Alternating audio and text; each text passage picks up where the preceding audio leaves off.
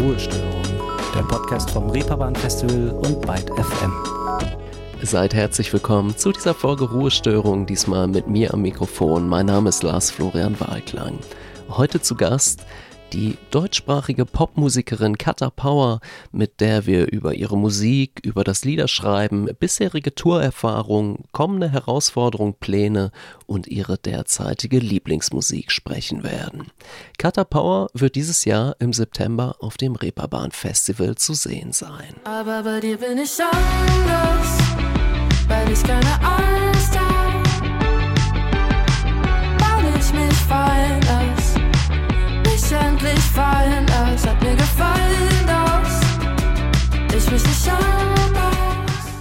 Aber bei dir eine für sie wichtige erste deutschsprachige Single, die Kata Power 2022 veröffentlicht hat. Das Lied markiert gleich mehrere Veränderungen für die Sängerin. Erstens im Künstlernamen, zum zweiten in der Musik und dann in der Sprache der Texte. Denn zuvor hat Kata Power unter dem Pseudonym Katie RB auf Englisch geschrieben und gespielt. Just you and I.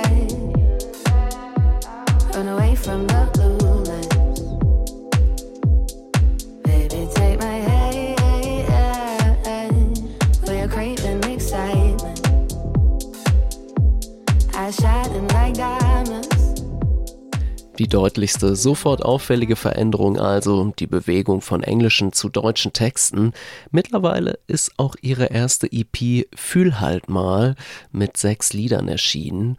Kata Power erzählt uns von diesem Wandel und ersten Schreibversuchen in anderer Sprache. Das alte Projekt, also Katie und auch die Musik, die ich gemacht habe, das war mehr wie so jemand, der ich, glaube ich, gern gewesen wäre. So ein alter Ego. Und ich habe das auch letztens gecheckt, irgendwie erst ähm, in einem anderen Interview konnte ich das so richtig ähm, von außen betrachten, wie dieses Katie-Projekt auch so von dieser Lebensphase so total zu, meiner Personality gepasst hat.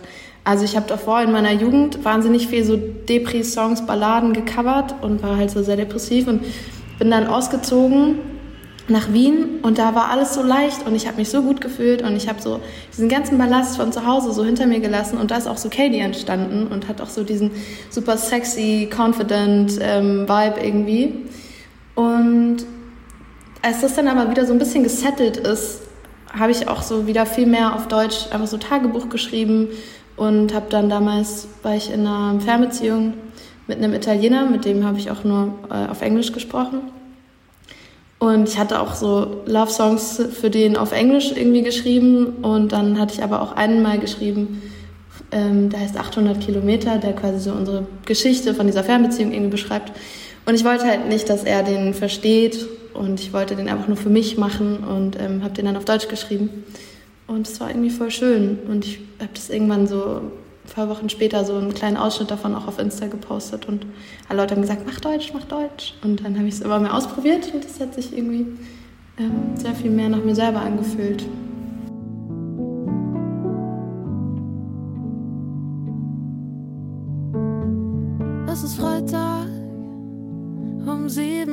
7 Uhr steht sie mies gelaunt vor ihrem Kleiderschrank.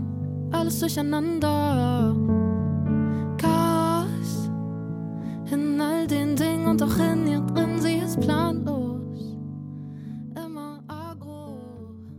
Boxes hier in einer reduzierten Piano-Version enthalten auf der Singlesammlung Fühl halt mal mehr mit eben solchen mit kleinen Besteckvarianten der Kata Power Songs.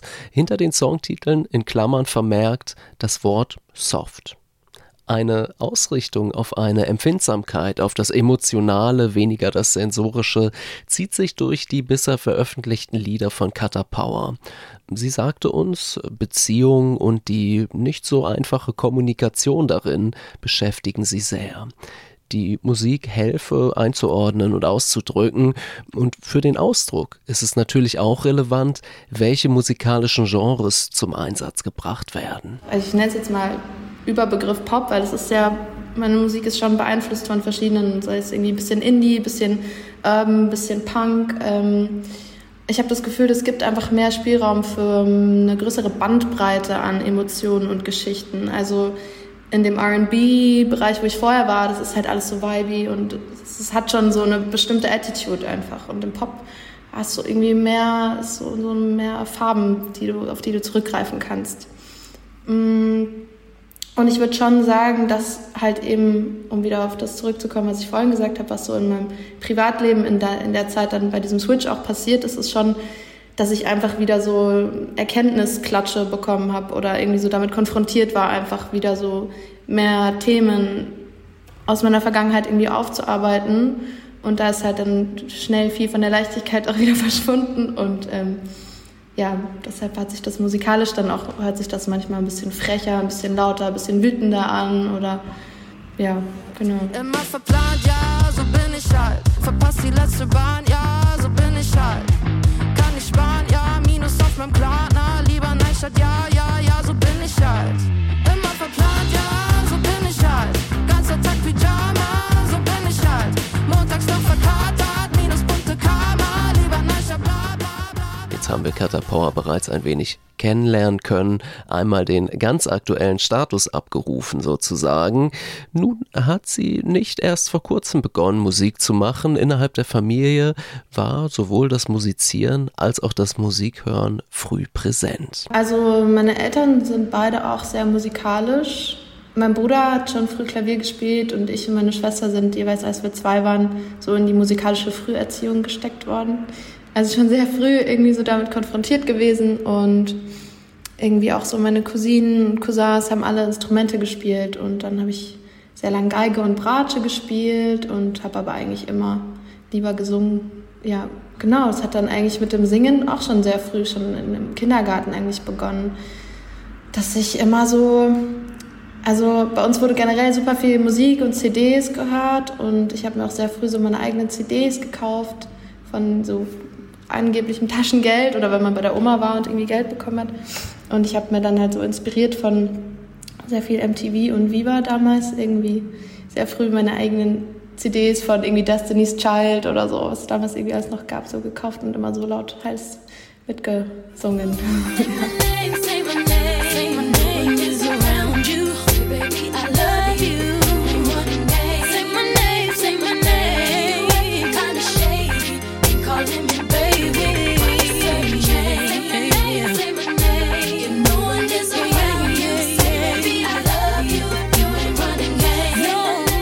wären wir dann noch einmal beim poppigen R&B hier mit Destiny's Child gelandet. Von der begeisterten Zuhörerin bzw. Zuschauerin von MTV und Viva dauert es noch etwas, bis Kata Power festgestellt hat, dass sie mit dem eigenen Musikspielen ihre Mitmenschen erreichen kann. Festgestellt hat sie das wunderbar widersprüchlicherweise, als sie sich eigentlich zurückziehen wollte. Ich war auf einem katholischen Mädchenklostergymnasium im musischen Zweig und ähm, wir hatten so ganz viele Musikräume, einfach auch Klavierräume. Und ich habe oft, also mir ging es in der Zeit sehr schlecht, ich glaube, da war ich so 15 und habe dann oft, konnte ich irgendwie nicht so gut am Unterricht teilnehmen, weil ich irgendwie sehr einfach depressiv war und bin dann immer in den Klavierraum gegangen und habe da einfach so für mich einfach so Songs gecovert und so für mich gesungen, so sehr traurige Sachen. Und dann bin ich irgendwann aus dem Klavierraum rausgegangen und dann saßen ganz viele Mitschülerinnen von mir vor diesem Raum und haben ja so gesagt, dass sie es wahnsinnig schön fanden und so, dass sie das sehr berührt hat. Und es war schön. Ja. Mein Blut ist eiskalt und die Luft ist warm. Das Leben war schön einen Sommer lang. Bin in meinem Film, seh die Welt in Grau. Auf dem Asphalt liegt schon Blütenstaub. Bin laut, wenn du wünschst, ich wäre leise. Ich geh, wenn du hoffst, dass ich bleibe. Du glaubst, ist nur eine schwere Phase. Und in der Schulzeit hat sie dann auch ihre ersten Coversongs online gestellt, was ihr heute, wie sie sagt, ein wenig peinlich ist. Ich kann sie nicht mehr löschen. Sie sind einfach für immer da, weil ich das Passwort vergessen habe und das Passwort für die E-Mail-Adresse, die ich damals verwendet habe, ist so grausam. Ähm, also ich war damals 14, glaube ich, und ähm, ich habe einfach mit der damals besten Freundin von meiner Schwester, die hat Gitarre gespielt, habe so sehr einfach mit so einer einfachen Spiegelreflexkamera irgendwie so das gefilmt, wie ich halt irgendwie, was habe ich denn da gesungen? So Rita Ora oder so Emily Sandé, so große Pop-Icons irgendwie, genau. ja. Also so ein bisschen trashy alles auch gewesen. Ja.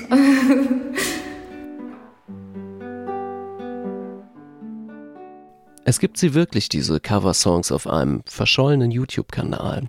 Hier gerade nur etwas gezupfte Gitarre zu hören von einem der Lieder davon, denn wenn Kata Power hier sagt, dass ihr das gar nicht so angenehm ist, verzichten wir da doch auch höflich drauf, näher reinzuhören. Dennoch, für musikalische Anfänge braucht sich ja niemand schämen. Gerade zu sehen, dass, beziehungsweise zu hören, dass zu Beginn mit dem Musikmachen nicht alles perfekt lief, ist ja eine schöne und auch für andere ermutigende Sache. Im Sinne von, Üben ist völlig in Ordnung und vor allem auch notwendig. Dementsprechend ist da auch nichts Peinliches dran. Und das Üben hat schließlich auch an den jetzigen Punkt geführt. Mittlerweile gibt es eine ganz andere Professionalität, wenn es um das Songwriting von Kata Power geht.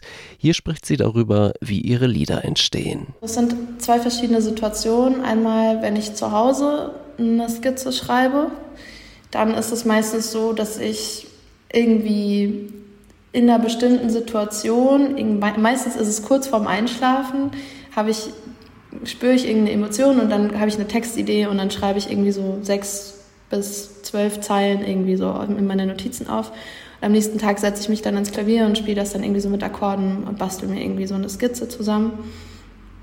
Und sonst, wenn ich im Studio bin, ist es meistens so, dass ich mit einem Produzenten und einem Writer bin. Das sind tatsächlich in der Regel Männer. Ähm, und da machen wir es mittlerweile so, es ist mein Lieblingsweg. Wir haben es früher immer unterschiedlich gemacht, aber ich habe jetzt so meinen, meinen Lieblingsweg gefunden, ähm, dass ich quasi, wir entscheiden uns erstmal für ein Thema oder so eine Mut und meistens beschäftigt mich irgendwas akut und dann ähm, erzähle ich erstmal ganz viel über dieses Gefühl oder irgendwelche konkreten Situationen und so und dann schreiben wir quasi einfach das mit, was ich sage, was ich ganz natürlich erzähle und aus diesem Sammelsurium an mitgeschriebenem Text basteln wir uns dann einfach so eine Struktur zusammen. Ja. Das ist eine leicht und gut nachvollziehbare Songwriting-Technik, die in ihren Grundzügen ja jeder zu Hause mal ausprobieren kann. Also Thema setzen, losreden, mitschreiben oder mitschreiben lassen. Kniffliger wird es dann wahrscheinlich, das Material zu bearbeiten, was man da gesammelt hat. Also einzelne Zeilen zu isolieren, die ganzen Sachen umzustellen, neu zu koppeln, eben einen Text draus zu fertigen. Da geht es dann rüber in den professionell handwerklichen Bereich und wenn man Glück hat, ja sogar in den künstlerischen. Zeilen sammeln, auseinanderschnippeln und neu arrangieren, das hat schließlich David Bowie schon ab und an so gehandhabt fürs Liederschreiben. Unter den Produzenten und Songwritern für Kata Power sind übrigens keine Unbekannten. Für die erste Single Aber bei dir waren zum Beispiel Daniel Schaub und Steffen Steady Wilmking für Produktion und Mastering zuständig. Beide verzeichneten einen ersten sehr großen Erfolg im deutschsprachigen Pop und Rap mit Caspers 2011er Album XOXO. Endlich laufen lernen endlich angefangen aufzuhören. Und heute bin ich aufgewacht, Augen aufgemacht, Sonnenstrahlen im Gesicht, halte die Welt an und bin auf und davon, auf und davon, auf und davon. Und heute bin ich aufgewacht, Augen aufgemacht, Sonnenstrahlen im Gesicht. Daniel Schaub taucht auch als Co-Writer bei zum Beispiel Paula Hartmann, Leslie Clio oder Antje Schomaker auf. Ein kompetentes, erfahrungsreiches Team also, mit dem Kata Power an ihrer Musik arbeitet. Bisher hat sie diese unter eigenem Namen veröffentlicht, da nun doch aber die Unterstützung bereits recht namhaft ist, die Nähe zum etablierten Popgeschäft gegeben, steht da demnächst also möglicherweise die Suche nach einem Label an. Wir haben bisher mit dem Vertrieb gearbeitet, also mit The Orchard, und das war echt super, so für den Einstieg ähm, weil die sich quasi um dieses ganze, diese ganze digitale Verbreitung meiner Musik quasi kümmern und auch guten Input geben und so. Ähm, Ich merke aber trotzdem auch, dass es mich auf jeden Fall interessiert, mit einem Label zu arbeiten. Einfach weil die Vorstellung, so ein paar Aufgaben auszulagern, verlockend klingt. weil ich schon manchmal das Gefühl habe, ähm, ich bin auf jeden Fall auch oft mehr als nur Sängerin oder Künstlerin, weil man einfach, wenn man so ein Projekt selber macht, einfach viel, wahnsinnig viel machen muss, was man im Außen gar nicht sehen kann. Und bin da aber sehr, also ich lasse mir da irgendwie Zeit. Ich will da irgendwie nichts ähm, überstürzen, ja ich glaube, man hat, ich glaube, die allermeisten haben erstmal, oder viele haben, glaube ich, erstmal so, sind erstmal ein bisschen vorsichtig, wenn es irgendwie so darum geht, hier Label legt dir einen Deal hin und so. Genau, deshalb mal gucken, aber ich bin auf jeden Fall nicht abgeneigt. Aufgaben auslagern, Aufgaben abgeben und sich auf die Musik konzentrieren können. Ein Label kümmert sich derweil ums Geschäftliche, um die Produktion, um organisatorische Fragen und um die öffentliche Präsenz von KünstlerInnen. Kata Power sprach gerade davon, zunächst erstmal vorsichtig zu sein.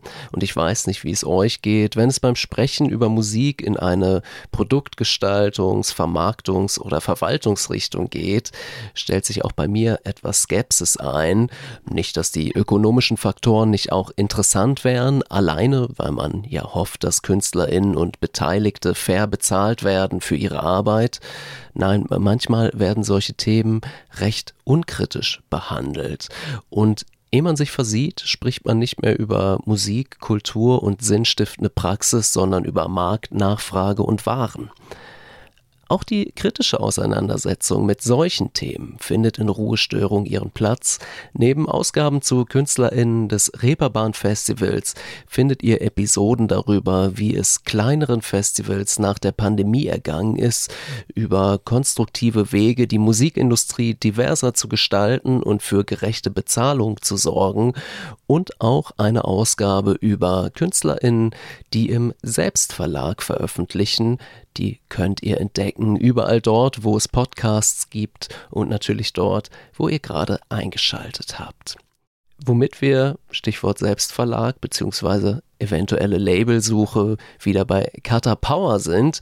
Es klang hier ja bereits ein wenig an, dass es durchaus interessierte Labels geben könnte und ich vermute mal, dass sich da noch etwas entwickeln wird, wenn es um ein kommendes Album geht. Bis dahin wie sehen die Pläne für die Zukunft aus? Ja, Tour ist tatsächlich eigentlich erst für Anfang nächsten Jahres geplant.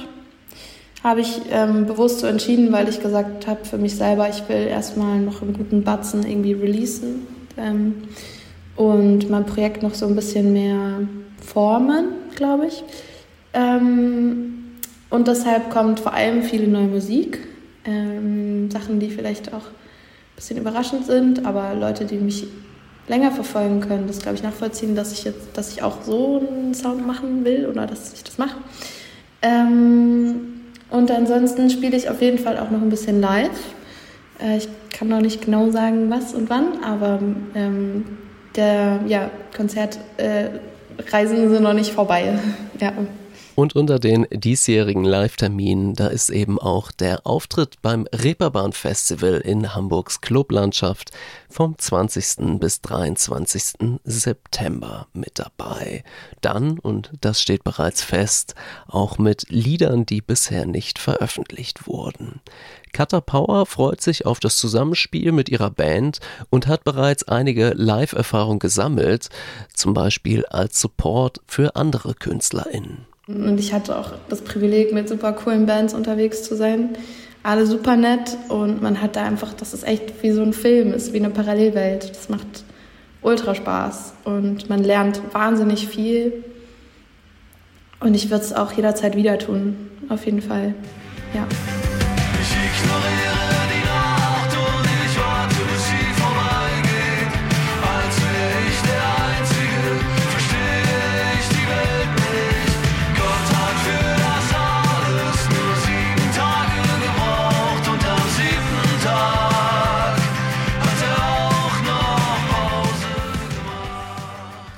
Ein Ausschnitt aus Dussmann von Betteroff. Dort war Kata Power im Frühjahr als Support bei Konzerten zu sehen. Und damit sind wir fast am Ende dieser Ausgabe Ruhestörung angelangt. Dank euch fürs Einschalten und dabei sein. Dank auch zum Schluss an das Ruhestörungsteam, an die Kollegin Lynn Steder und an unsere heutige Gesprächspartnerin Katha Power. Wenn ihr mögt, wenn es euch gefallen hat, dann klickt gerne auf den Abo-Button und empfehlt uns weiter. Freuen wir uns drüber. Ansonsten stöbert doch gern mal durch die älteren Folgen Ruhestörung. Eine neue Episode dann in der kommenden Woche regulär immer freitags verfügbar. Zum Abschluss gibt's noch zwei persönliche Musikempfehlungen von Kata Power für euch. Zunächst einmal sind da Lena und Linus, die auch auf dem Reeperbahn Festival zu sehen sein werden.